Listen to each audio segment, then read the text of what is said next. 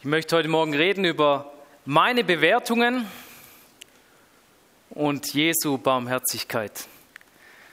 Wir sind ja in dieser vorweihnachtlichen Zeit und Weihnachten hat es ja so an sich, dass man sehr gerne sehr viel bewertet. Also wahrscheinlich diese Deko, die ist heute Morgen durch 50, durch 100 Bewertungsraster durch, gut, farblich gut, Anordnung gut, das, ähm, das ähm, Reisig ist noch frisch, sierlich gestern und so weiter, so, okay?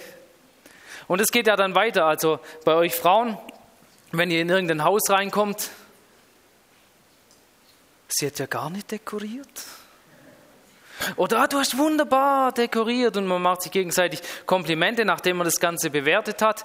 Und äh, bei Männern ist es dann vielleicht sowieso ein bisschen anders. Oh, was soll das schon wieder? Äh, liegt da schon wieder was im Weg rum? Kann man das nicht mal aufräumen? Nein, das muss dahin. Das Thema von diesen Bewertungen beschäftigt mich sehr in diesem Jahr. Warum? Weil ich diesbezüglich einiges erlebt habe. Anfang des Jahres, Ende Januar, hatten wir ja in Adelboden dieses große Thema mit den fünf jungen Männern, die in Schweden äh, ums Leben kamen. Und die Folge von dem war eigentlich, und das fand ich dieses Wunderschöne an dieser, falls man das sagen darf, an dieser, an dieser, an dieser Zeit, dass jegliche Bewertung eigentlich wie weggefallen ist bei uns im Dorf. Du hast irgendwo angerufen, weil du da mitgeholfen hast beim Organisieren. Und bevor du gesagt hast, was denn jetzt dein Anliegen ist und so weiter, kam dir schon die Stimme entgegen und fragt, ja, wie können wir denn noch helfen?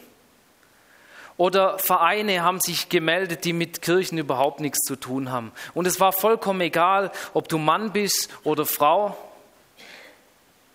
Es war vollkommen egal, ob du Freikirchler bist oder von der reformierten Kirche ob du Freimaurer bist, ob du Scientologe bist oder was auch immer. Es war vollkommen egal, ob du Schweizer bist oder Deutscher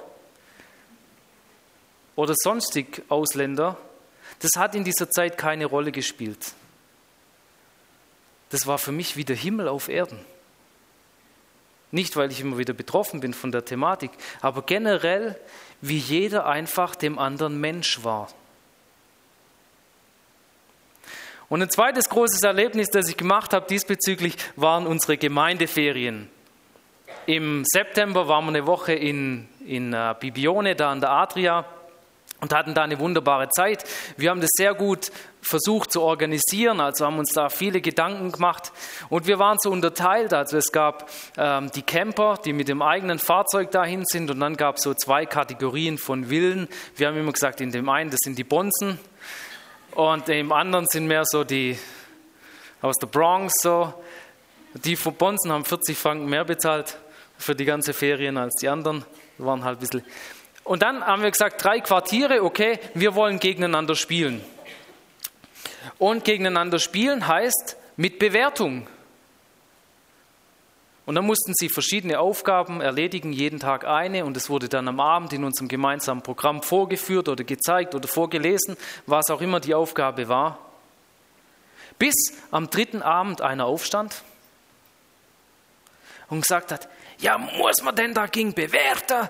Und da wurde so richtig so, so erregt, so wild ob man das denn immer machen müsste. Man würde ja sowieso schon immer bewerten, die von dem Dorf teilt mit dem Dorf teilt. Vielleicht ist das ein bisschen anders als bei euch hier, keine Ahnung.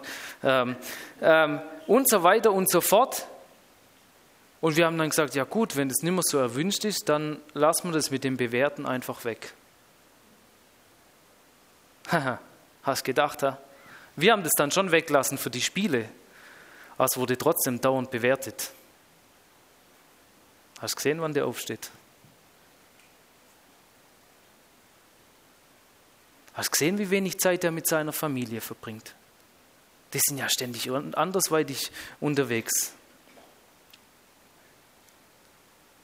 Der macht ja dauernd nur Sport. Ja, aber sie integriert sich ja gar nicht in die Gruppe, Herr. Hast gemerkt, wie wenig Alkohol die trinken?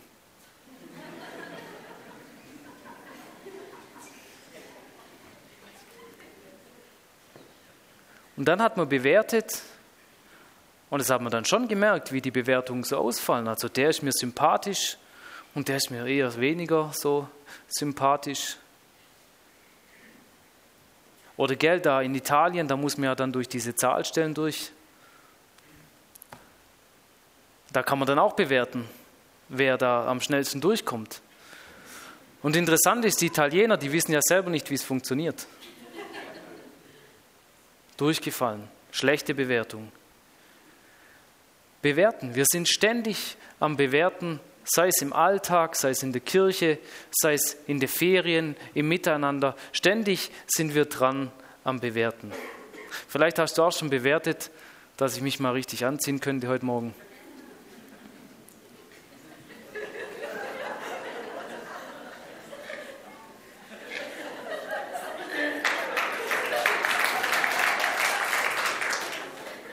Danke.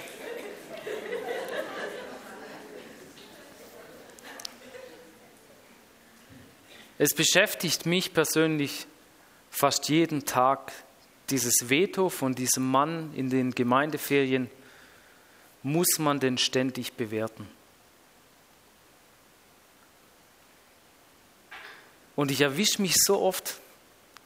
Heute Morgen habe ich schon sieben Millionen Bewertungen abgelassen. Also euer Singen fand ich übrigens wunderbar. Aber wenn ich nicht so mitgemacht habe, hast du vielleicht gesehen, hast bewertet, der macht gar nicht so mit. Aber ich war noch mit meinen, genau. Ständig irgendwas am Bewerten. Und ich stelle fest, zum einen bringt es mich überhaupt nicht weiter, außer dass es mich in manchen Dingen vielleicht ein bisschen besser macht, weil ich das ja besser machen würde als diese andere Person. Ich bin auf eine Begebenheit in der Bibel gestoßen, wo auch bewertet wird. Eine Person. In einer krassen Art und Weise. Aber ich habe manchmal das Gefühl, nicht krasser, als es in unserem Alltag auch passiert. Die Geschichte steht in Matthäus 8 und ich lese vor die Verse 1 bis 4. Als Jesus vom Berg herabstieg, folgte ihm eine große Menschenmenge. Da kam ein Aussätziger zu ihm und warf sich vor ihm nieder. Herr, sagte er, wenn du willst, kannst du mich reinmachen. Jesus streckte die Hand aus und berührte ihn. Ich will es, sagte er, sei rein. Im selben Augenblick war der Mann von seinem Aussatz geheilt. Jesus aber sagte zu ihm, hüte dich, mit jemand, an, mit jemand darüber zu sprechen. Geh stattdessen zum Priester, zeig dich ihm und bring die Opfergabe dar, die Mose vorgeschrieben hat. Das soll ein Zeichen für sie sein. Dieser Mann, der wurde bewertet. Von seinen Mitmenschen, von der Gesellschaft, von seiner Gemeinschaft. Es war bei ihm offensichtlich, dass er krank war. Und diese Erkenntnis, dass jemand krank ist, führt auch heutzutage oftmals noch zu der Frage, ja, warum ist denn der krank? Also ich stelle mir die Frage selber, wenn ich nicht so fit bin, warum bin ich denn heute nicht so fit? Und andere, wenn sie hören, oh, der ist krank, ist ja logisch, dass der krank ist. So viel wie der raucht. So wie der immer rumläuft, so wenig angezogen. Logisch, dass der krank ist. Oder so viel wie der trinkt oder wenig Sport wie er macht. Oder was auch immer, wie ungesund er sich ernährt. Bei dem ganzen Stress, logisch. Was ist falsch gelaufen? Was hat er falsch getan? Wir bewerten das Ganze.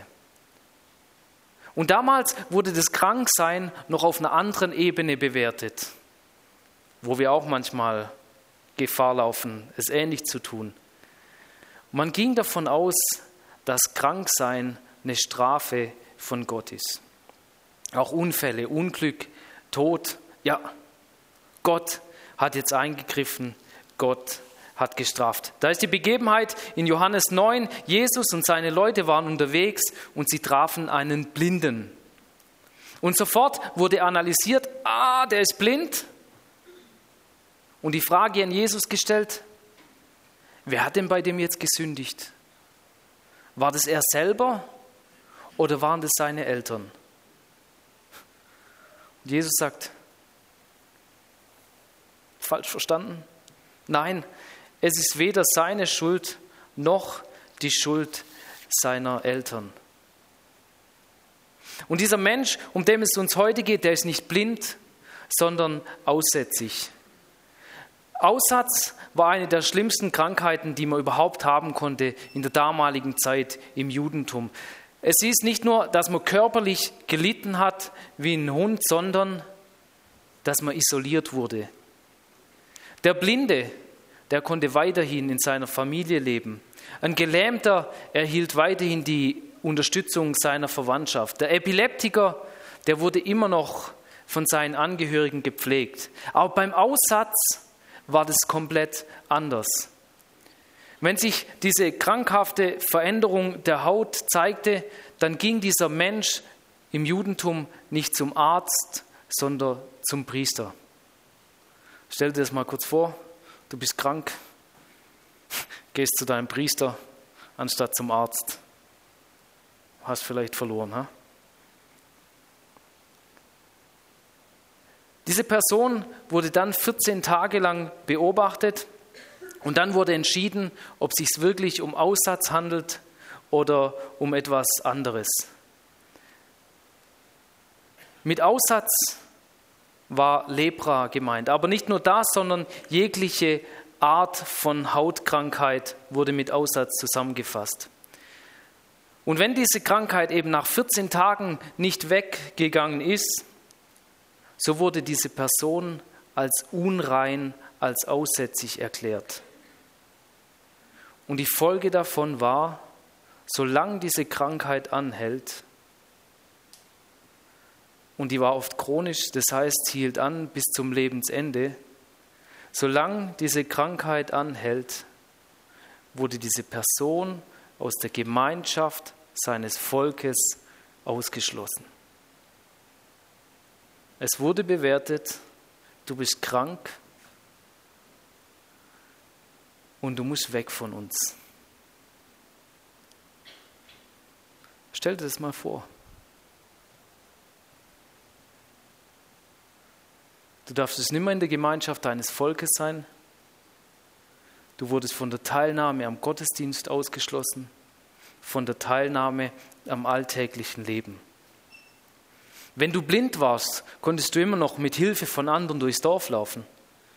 Aber wenn du Aussatz hattest, dann wurde es anders bewertet. Du musst gehen. Ein Problem im Judentum war, dass es über dieses Thema sehr wenig Forschung gab, wie man mit solchen Hautkrankheiten umgehen kann, wie was medizinisch helfen würde. Es wurde schnell für unrein erklärt und du musst gehen aus der Gesellschaft. Logisch, dass nicht noch mehr angesteckt werden. Aber man hätte vielleicht ein bisschen mehr experimentieren können, um ihnen wirklich zu helfen. Stattdessen Isolation. Eigene Siedlungen für Aussätzige außerhalb der Stadt um andere zu warnen, trugen sie zerrissene Kleider, mussten den Mund verhüllen, die Haare abrasieren und wenn sie irgendwo reingingen, in irgendwo eine Stadt oder was auch immer, mussten sie laut vor sich herrufen, unrein, unrein, dass alle rechtzeitig sich aus dem Staub machen konnten. Es ist so ein schreckliches Schicksal für diese Person. Zudem, dass sie körperlich ja auch noch leidet ohne Ende. Und dann erlebt dieser Mann das, was ich vorgelesen habe. Ich habe eine Geschichte gefunden von Max Lucado. Ich möchte dich gern mit hineinnehmen in dieses Erleben von diesem Aussätzigen. Er beschreibt es. Es ist eine Beschreibung, eine Erfindung von ihm anhand von diesem Text, wie es diesem Mann ergangen sein könnte. Und dann begegnet er Jesus.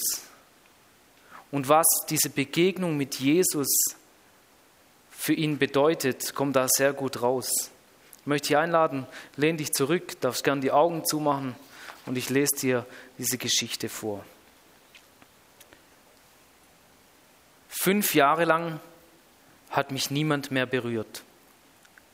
Niemand. Nicht eine Person nicht meine Frau, nicht mein Kind, nicht meine Freunde. Niemand hat mich berührt. Sie sahen mich, sie sprachen mit mir. Ich spürte Liebe in ihren Stimmen. Ich sah Besorgnis in ihren Augen, aber ich spürte nicht ihre Berührungen. Es gab keine Berührungen, nicht einmal. Niemand berührte mich. Was für die meisten ganz normal ist, danach habe ich mich gesehnt. Hände schütteln, Umarmungen, das Antippen meiner Schulter, um meine Aufmerksamkeit zu bekommen, einen Kuss auf meine Lippen, um mein Herz zu erobern. Solche Momente wurden meiner Welt genommen. Niemand hat mich berührt. Niemand stieß mich an.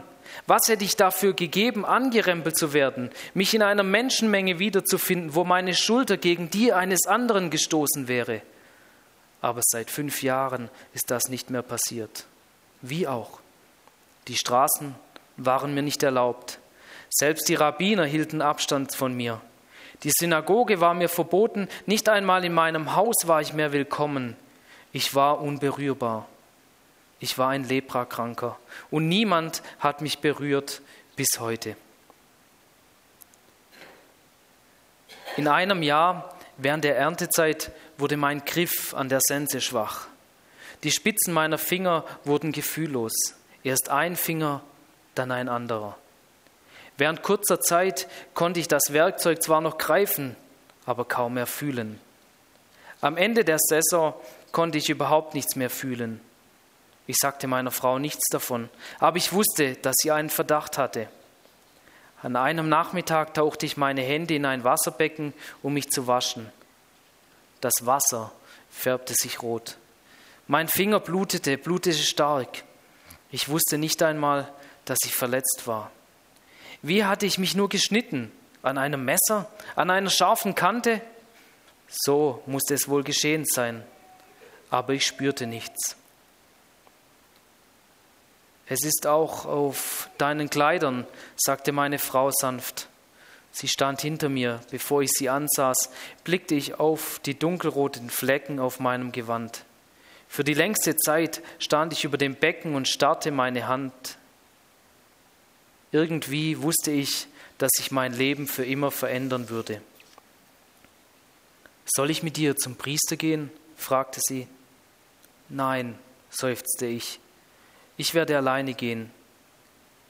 Ich wandte mich um und blickte in ihre feuchten Augen. Neben ihr stand unsere dreijährige Tochter. Ich kniete mich zu ihr, blickte in ihre Augen und streichelte ihre Wange, ohne ein Wort zu sagen. Was hätte ich auch sagen sollen? Ich stand auf und schaute wieder meine Frau an. Sie berührte meine Schulter und mit meiner gesunden Hand berührte ich die ihre.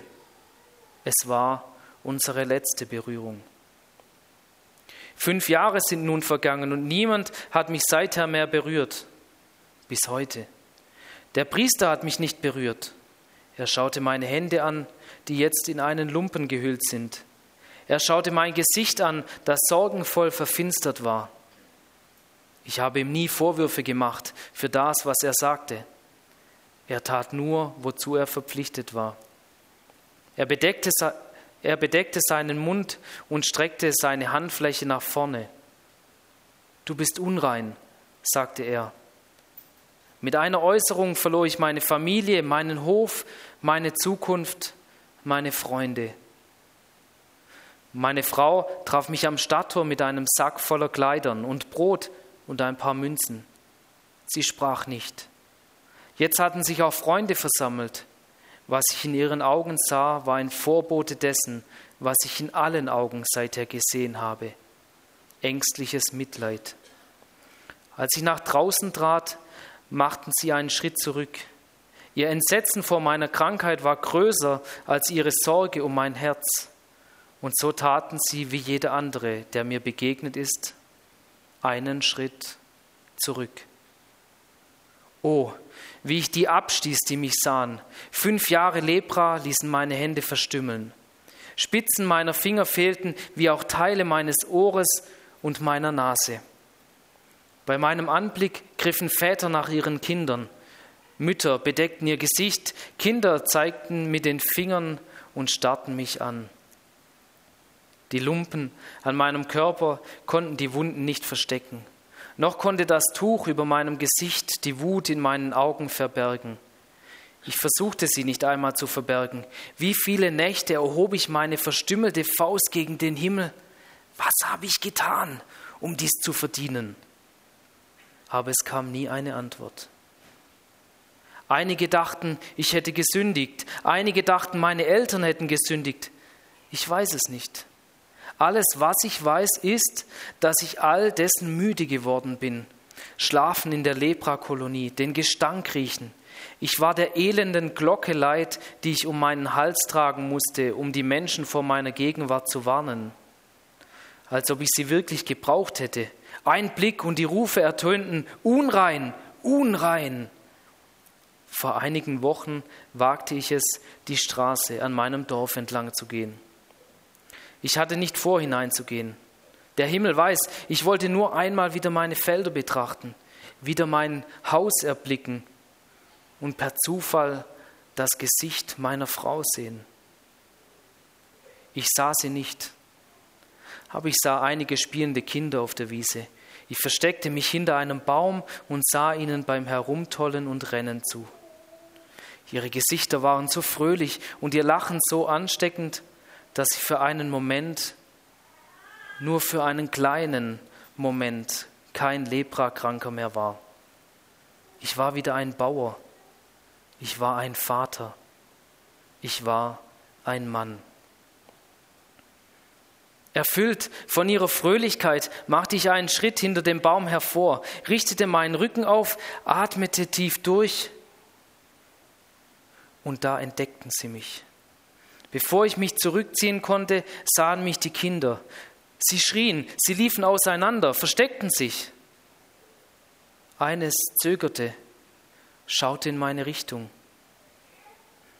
Ich weiß es nicht und kann es nicht sicher sagen, aber ich glaube, ich glaube wirklich, es war meine Tochter. Ich weiß es nicht. Ich glaube, sie suchte ihren Vater. Dieser Blick war es, der mich dazu brachte, den Schritt zu tun, den ich heute getan habe. Natürlich war es tollkühn, natürlich war es riskant, aber was hatte ich zu verlieren? Er nennt sich selber der Sohn Gottes. Entweder hört er meine Klage an und verjagt mich, oder er akzeptiert meine Bitte und heilt mich. Das waren meine Gedanken. Ich kam zu ihm als zwiegespaltener Mensch, nicht von Glauben getrieben, sondern von verzweifeltem Zorn. Gott hatte Unglück über meinen Körper kommen lassen und entweder er würde es wieder in Ordnung bringen oder es beenden. Und dann sah ich ihn. Und als ich ihn erblickte, wurde ich verändert. Ihr müsst daran denken, ich bin Bauer, nicht Dichter. Und so finde ich keine Worte, um das zu beschreiben, was ich sah. Alles, was ich sagen kann, ist, dass die Morgenstunden in Judäa manchmal so erfrischend und die Sonnenaufgänge so herrlich sind, dass ihr Anblick einen die Hitze des bevorstehenden Tages und die Schmerzen der vergangenen Zeiten vergessen lassen. Als ich in sein Gesicht sah, sah ich solch einen Morgen in Judäa.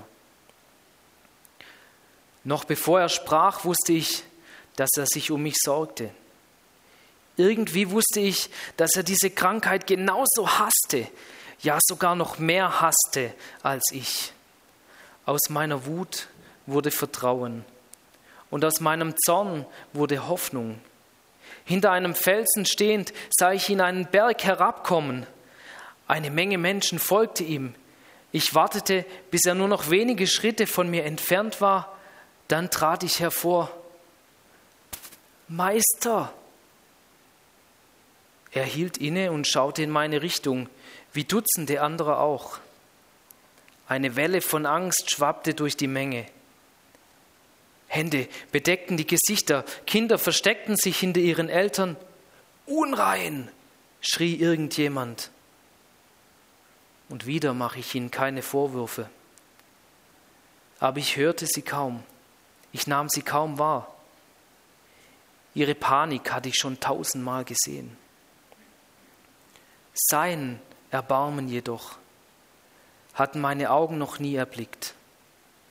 Jedermann machte einen Schritt zurück, außer ihm. Er trat auf mich zu, auf mich zu. Vor fünf Jahren war meine Frau auf mich zugetreten. Sie war die Letzte, die dies getan hatte. Und jetzt tat er es. Ich bewegte mich nicht. Ich sagte nur, Herr, wenn du willst, kannst du mich heilen. Hätte er mich mit einem Wort geheilt, wäre ich für immer dankbar gewesen. Hätte er mich gesund gemacht durch ein Gebet, wäre ich hoch erfreut gewesen. Aber er war nicht damit zufrieden, zu mir zu sprechen. Er kam mir nahe. Er berührte mich. Vor fünf Jahren hatte mich meine Frau berührt. Niemand hatte mich seither berührt. Bis heute. Ich will. Seine Worte waren so sanft wie seine Berührung. Sei geheilt. Kraft durchströmte meinen Körper wie wassertrockenes Land.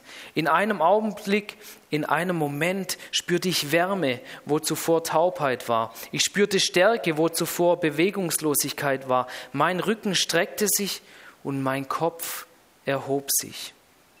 Wo meine Augen auf der Höhe seines Gürtels waren, stand ich jetzt in Augenhöhe mit seinem Gesicht,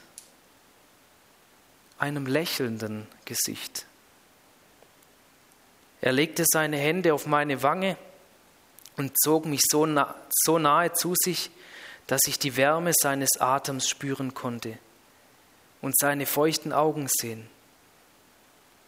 Sage niemand davon, aber geh hin und zeige dich dem Priester und opfere eine Gabe für deine Heilung, so wie Mose es befohlen hat. Das wird den Menschen zeigen, was ich getan habe. Und da werde ich jetzt hingehen. Ich werde mich dem Priester zeigen und ihn umarmen. Ich werde mich meiner Frau zeigen und ich werde sie umarmen. Ich werde meine Tochter hochheben und sie in den Arm nehmen. Und ich werde nie den vergessen, der es gewagt hat, mich zu berühren. Er hätte mich durch ein Wort heilen können. Aber er wollte mehr tun als mich heilen. Er wollte mich ehren, mich wertschätzen mich als würdig erklären. Stellt euch das vor. Unwürdig der Berührung eines Menschen und doch würdig der Berührung Gottes.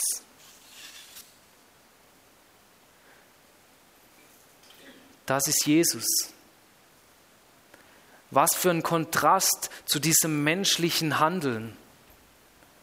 Was für ein Kontrast zu dem, was diese Aussätzige zuvor erlebt hat. In Hebräer 1 lesen wir über Jesus, er ist das vollkommene Abbild von Gottes Herrlichkeit. Er ist der unverfälschte Ausdruck seines Wesens. Das heißt, wir müssen nicht nur sagen, dass Jesus so ist, dass nur Jesus diese Barmherzigkeit lebt, sondern wir können sagen, so ist Gott. Genauso wie sich Jesus hier zeigt, so ist Gott. Genauso wie Jesus handelt, so handelt Gott. Ich habe gesprochen über meine Bewertungen und Gottes Barmherzigkeit. Es geht mir heute Morgen nicht darum zu sagen, Werdet so wie Jesus und seid barmherziger. Lasst uns aufhören mit dieser Bewerterei, sondern ich möchte dir zeigen heute Morgen diese Barmherzigkeit von Gott, von Gott, dem Vater im Himmel. Wie er mit diesem Menschen umging, wo von der Gesellschaft gesagt wurde, nee, weg von uns wo er ganz anders mit ihm umgeht. Vielleicht bist du so eine Person, die eher am Rand läuft, die eher ausgeschlossen ist. Du hast heute Morgen was gehört von Gottes Herz für dich. Und vielleicht ist nur ein ganz kleiner Bereich in deinem Leben, wo du das spürst. Ja, da bin ich eigentlich schlecht bewertet. Vielleicht komplett falsch, aber schlecht bewertet. Da sind vielleicht Dinge an den Haaren herbeigezogen. Gott, er zieht nichts an den Haaren herbei, sondern er ist die Barmherzigkeit in Person. Durch Jesus Christus und durch den Heiligen Geist in unserem Leben. Ich danke dir, Jesus, dass wir was von dem hören durften heute Morgen, wie du Menschen diese Barmherzigkeit zuteil werden lässt. Und dass das nicht nur damals ein Thema war, sondern dass es bis zum heutigen Tag so ist. Ich danke dir für deine unendliche Barmherzigkeit mit uns. Und danke dir, dass wir uns zu dir wenden dürfen, dass wir sagen dürfen, Jesus hier, schau mich an, schau, wie ich vielleicht ausgestoßen bin, schau, wie ich am Leiden bin, schau die Schwierigkeiten, die Herausforderungen, die Probleme in meinem Leben. Und dass du nicht kommst und sagst, ja, bist halt selber schuld, sondern dass deine Barmherzigkeit erlebbar ist. Und ich bitte dich für jeden Einzelnen hier, der heute Morgen da ist, bitte ich für jeden Einzelnen, der es vielleicht im Nachhinein noch hört, dass wir diese Barmherzigkeit ganz konkret erleben dürfen. Diese Barmherzigkeit von dir. Und du siehst die Bereiche, wo wir es besonders nötig haben. Da möchte ich dich bitten, dass in dieser Weihnachtszeit das doch geschehen darf. In der Begegnung mit dir. Dass diese Barmherzigkeit erlebbar wird in unserem Leben. Amen.